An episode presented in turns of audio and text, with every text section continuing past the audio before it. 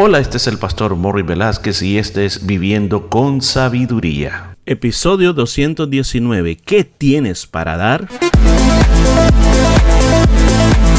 Y en el programa de este día estaremos aprendiendo cómo aplicar la sabiduría de Dios a nuestra vida a través del libro de Proverbios. Muchos consejos muy hermosos basados en la palabra de Dios. Todo esto y mucho más en Viviendo con Sabiduría. Que la paz de Dios esté sobre usted, que el Señor lo, me lo bendiga en todo lo que está haciendo. Y como siempre tengo que decirle buenos días, buenas tardes, buenas noches, porque no sé a qué horas usted va a escuchar esta palabra de Dios, pero donde quiera que nos escuche, gracias. Y le pido suscríbase a nuestros podcasts, ya sea en Spotify, Anchor FM Google Podcast, Apple Podcast y así pues usted va a tener muchos recursos. Y no se olvide suscribirse para que así de esa manera usted pueda tener prontamente estos episodios, ser de las primeras personas que lo reciben. Bueno, vamos a la palabra de Dios. Estamos en Proverbios capítulo 28 y que el Espíritu Santo, le pido al Espíritu Santo que nos dé palabra para nosotros este día. Un consejo que podamos llevar en nuestro corazón. Versículo 8 del capítulo 28 dice, el que aumenta sus riquezas con usura y crecido interés, para aquel que se compadece de los pobres las aumenta. Mire, ¿qué es lo que está diciendo este versículo bíblico? Que hay personas que les gusta hacer mucho dinero y no les importa cómo lo van a hacer. Esta persona está eh, poniendo, prestando dinero y poniendo intereses muy altos. Y a través de esos intereses se está volviendo cada vez más rico. Ahora, luego dice en la segunda parte de este versículo que todo eso que está atesorando al final no lo va a poder disfrutar, sino que eso va a llegar para una persona que tiene compasión de los pobres, o sea, para una persona, para una persona que está interesada en aquellos que no tienen quien les ayude. O sea, entendiendo, entendiendo cuál es el corazón de este versículo bíblico, podemos ver que hay dos personajes. Un usurero, o sea, alguien que estafa a los demás prestando dinero y cobrando intereses altos. Y otro, una persona que se compadece de los pobres. Ahora, en estos dos aspectos, yo creo que la figura central de este versículo bíblico es la persona usurera. Lo primero que es es una advertencia, una advertencia que la persona que explota a los demás de esa manera no se va a salir con las suyas. Al final lo va a perder todo. Pero mire, yo conozco personas de que se dedican a eso y por mucho tiempo ellos parece que les va bien. Por ejemplo, pensemos en los bancos. En los bancos eh, las tasas de intereses cada vez son más altas y mucha gente pierde muchas posesiones por todas estas tasas de intereses tan altas. Y uno dice, bueno, ¿y cuándo Dios se va a encargar de todas estas injusticias para que nosotros podamos tener una vida más eh, sin tantas presiones de, de tantas cosas que hay que pagar? Mire, Dios tiene bajo control todas las cosas. Una de las cosas que yo quiero advertir es no malentendamos este texto bíblico, de que a veces hay una tendencia de, como en otras partes de las escrituras dice, que mucho de lo que el impío o del que el malvado tiene, le va a ser quitado y se le va a ser entregado al justo. Entonces hay muchas personas que dicen, bueno, lo que nosotros lleguemos a tener va a ser el resultado de lo que Dios le quite a estas personas injustas. No necesariamente así, no necesariamente así, estimado amigo. Dios sabe lo que está haciendo en cada circunstancia de la vida. El sistema social corrupto que vivimos, Dios va un día, Dios lo va a detener, Dios lo va a parar. O sea, los bancos ya no van a existir más. Va a llegar un día en que Dios va a detener todo ese sistema. Si no es en nuestra vida aquí, sino va a ser cuando Él venga. Pero eso va a detenerse, eso va a colapsar, porque ese no es el plan original de Dios.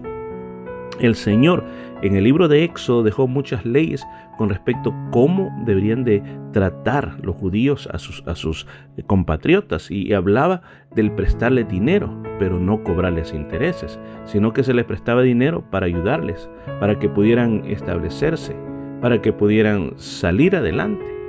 Pero nuestro mundo ha cambiado tanto y ahora parece que lo más interesante es de alguna manera ver cómo hacemos dinero, de alguna manera ver cómo podemos quitarle el dinero a otra persona. Y se recuerda, yo tuve un episodio aquí eh, en el libro de Proverbios cuando hablé que cuidado con el fraude, o sea, cómo protegernos de todas aquellas personas que nos quieren estafar.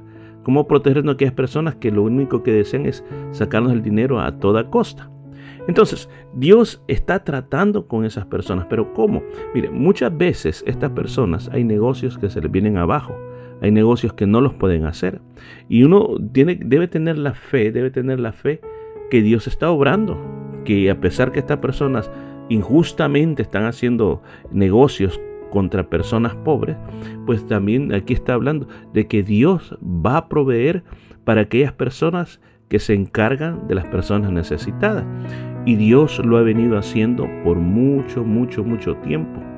Mira, hay tantas, tantas historias como la famosa historia del señor George Muller o Jorge Muller, de que este hombre, eh, él sin tener recursos, se comenzó a interesar por establecer un orfanatorio para niños sin tener recursos. Sin tener recursos, él se comprometió, adquirió una casa para comenzar a tener niños. Sin tener recursos, él comenzó a alimentar, a vestir, a darles todo lo que podía a estos niños. Y de una manera milagrosa, Dios siempre proveyó proveyó para este ministerio, este predicador llamado George Muller allá en Londres, que el Señor siempre le daba la comida para todos esos huérfanos, la ropa, eh, eso, ese edificio donde, donde ellos tenían esa casa para huérfanos. Él lo hizo porque en un momento en que, en ese momento en Londres, habían muchos huérfanos muriendo de hambre, muriendo de frío, nadie cuidaba de ellos. Son casos, casos como por ejemplo hoy usted conoce el Salvation Army, el ejército de salvación, cómo es una institución que ahora ayuda a muchas personas y cuando comenzó cuando eso comenzó con el general Butch, eso él, él, no lo hizo porque él tenía, porque era millonario y como era millonario, él quería invertir el dinero en toda esta gente necesitada. No, todo esto nació, nació de personas que no tenían nada en sus manos, personas que simplemente querían hacer la obra de Dios. Y miren, le quiero decir algo. Si uno hace cuentas de estos casos de George Mueller y del general Booth, del Salvation Army, uno se da cuenta que la fortuna que pasó por sus manos fueron millones. Pero esos millones no los ocupaban ellos para comprar terrenos, casas, inversiones, autos, darse una vida de viaje, sino que todo era rehusado en ayudar a la gente pobre. Se dice, se dice que si el ejército de salvación no hubiera intervenido en Inglaterra, Inglaterra hubiera sufrido lo mismo que pasó en la Revolución Francesa. Hubiera sido un desastre muy grande. Pero esto, este hombre con ese ejército de salvación ayudaron a tantas personas, no solamente a salir de la explotación, sino a darles empleos, a darles segundas oportunidades. Fue algo maravilloso y todo en nombre del Señor. ¿Qué es lo que esto nos muestra a nosotros? La importancia de cómo Dios puede obrar con lo que nosotros tengamos. A veces uno espera, de verdad se lo digo, a veces uno espera tener amplios recursos para poder hacer algo.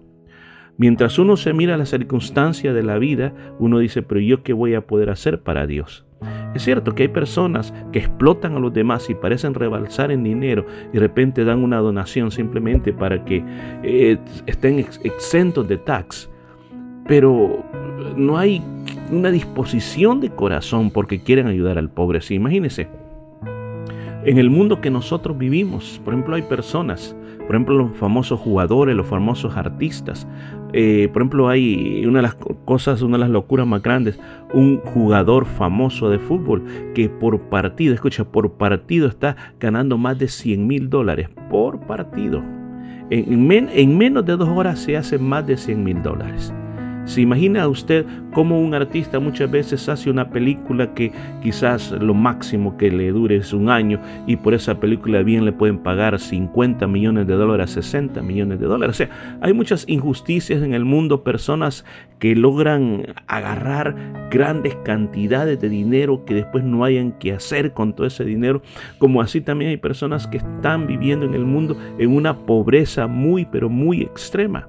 Entonces aquí el corazón de este versículo es que está diciendo que Dios cuida de estas personas, que Dios va a ocupar, escuche, Dios va a ocupar a una persona que se compadece. Dios va a ocupar a una persona que se compadece. Y para hacer esto, no vas a necesitar ser un millonario.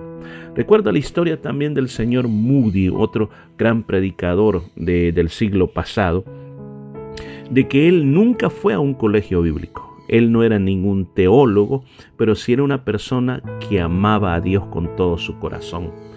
Él buscó oportunidades de predicar en la iglesia y al principio no le dieron ninguna oportunidad. Entonces, ¿qué es lo que él hace?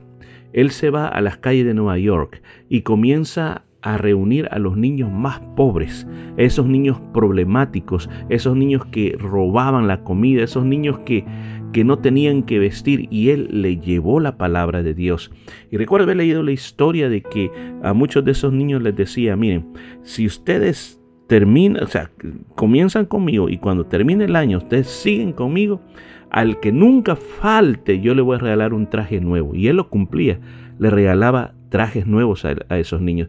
Y dentro de ese grupo de niños, escuche, hubo hasta un escritor famoso de Estados Unidos que estuvo en ese grupo de niños, así como también un vicepresidente de los Estados Unidos. Imagínense, él con los poquitos recursos que tenía, él ayudó y logró un impacto muy grande y él a él se le atribuye lo que hoy se le conoce como la escuela dominical. Mire, yo no sé qué es lo que usted tiene en sus manos. Yo no sé cuánto dinero usted tiene. Yo no sé a dónde usted vive. Quizás vive en un país que le llaman primer mundo, donde usted mira abundancia por todos lados. O quizás vive en un país del tercer mundo, como se le llama, y vive y mira necesidad. Yo le digo, dé de lo que usted tiene. Comparta lo que usted tiene. Si usted tiene 50 centavos, comparte esos 50 centavos con alguien. Hay muchas personas, escúchame bien, que lo que necesitan quizás no es dinero, lo que necesitan es una sonrisa, lo que necesitan es un abrazo, lo que necesitan, quizás tienen dinero para comprarse una taza de café, pero no tienen con quién sentarse a tomar una taza de café y hablar cosas que les van a ayudar en su vida. Muchas veces la gente anda necesitada de simplemente ser escuchada. ¿Qué es lo que tú tienes en tu mano? ¿Qué es lo que tú puedes hacer con tus manos? Así como Dios se interesa por el necesitado, yo creo que nosotros tenemos que interesarnos por el necesitado. Bueno, mire qué lindo lo que el Espíritu Santo nos dio este día. Nos escuchamos más, más el día de mañana con esta vida de sabiduría. Y esto fue todo por este día. Nos escuchamos el día de mañana.